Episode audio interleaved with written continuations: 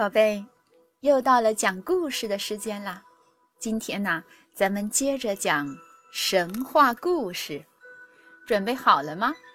伟伟讲故事开始了。接下来我们要讲的故事是大禹治水。自从舜接了尧的地位之后，丝毫没有记他弟弟象的仇，还把弟弟象封去掌管一个地方。因为这时候的象啊，已经不是以前那个阴险狡诈的人了。这个时候，重伯鲧治水已经九年了，可是水灾却越来越大，堤坝不断的被冲毁，无数的老百姓被洪水淹死。舜因为鲧治水无功，便把鲧关在了羽山，后来更是把鲧给杀了。重伯鲧的儿子禹接替父亲治水，禹吸取了父亲失败的教训，便不用堵截的方法去治理洪水，而是从疏导入手。依照山脉的走势去疏通河道。舜的臣下意和契也帮助他一同去治理洪水。他们还发动老百姓一起齐心协力。禹左手拿着准绳，右手拿着规矩，一步步测量规划。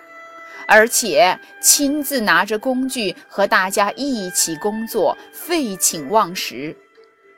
传说呀，禹和妻子结婚刚刚四天，便出门去治水了。后来在治水的过程中，三次经过自己的家门，都不肯进去。有一次，恰巧妻子生了一个儿子，取名叫做启。禹在门外听见儿子启的哭声，其实啊，他当时心里多想进去看看自己辛劳的妻子和刚刚出世的儿子啊！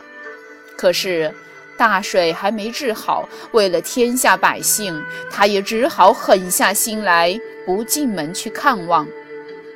禹十三年如一日努力的工作，致使他腿上少肉。腰弯背驼，走路都不灵了。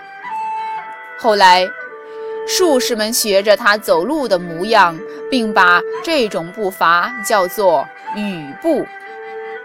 禹因为父亲鲧治水不成被杀，决心要避免父亲的错误，努力地为百姓治好水患。他跋山涉水，走遍了很多地方。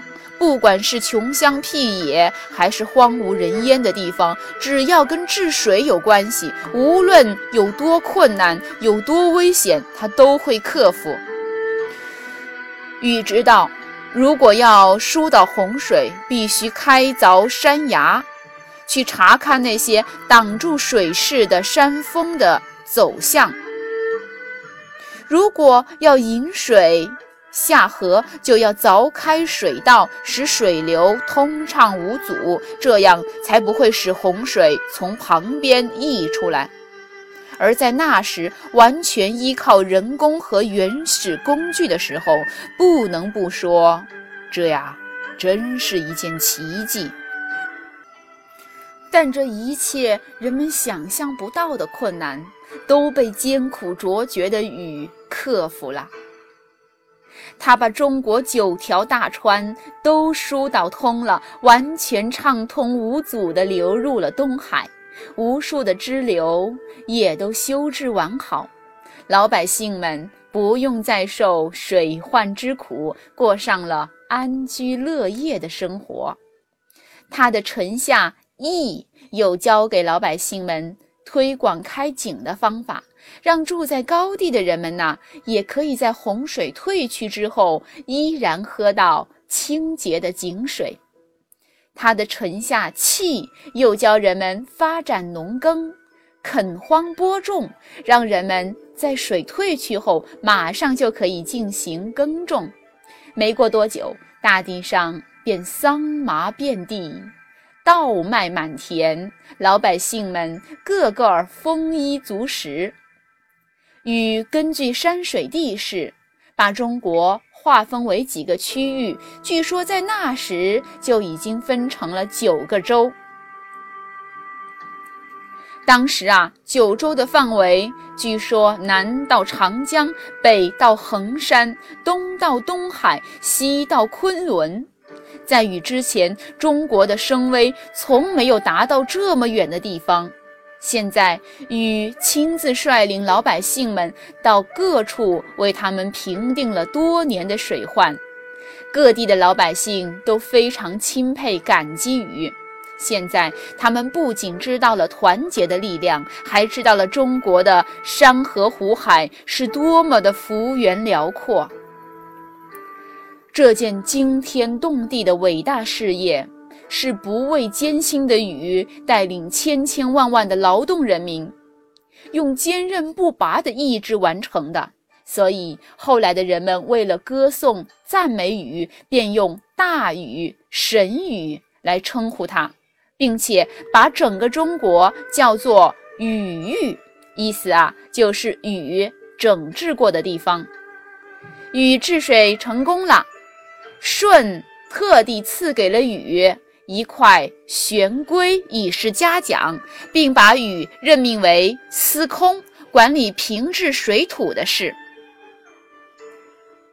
洪水平定了，老百姓们安居乐业。据说啊。当时天上经常有五彩的云霞出现，人们都欢呼歌唱。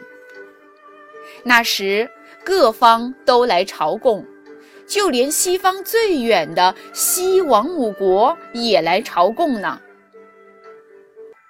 当时舜的一位妻子娥皇没有生下儿子，另一位妻子女英生了一个儿子，名叫商均。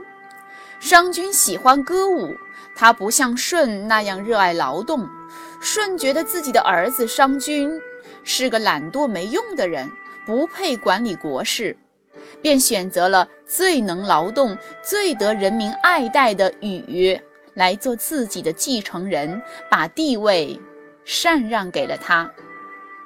舜去世之后，禹接位为王，国号夏。所以今天，“夏”这个字也就成为了中华民族的代名词。好的，故事讲完了，宝贝，再见。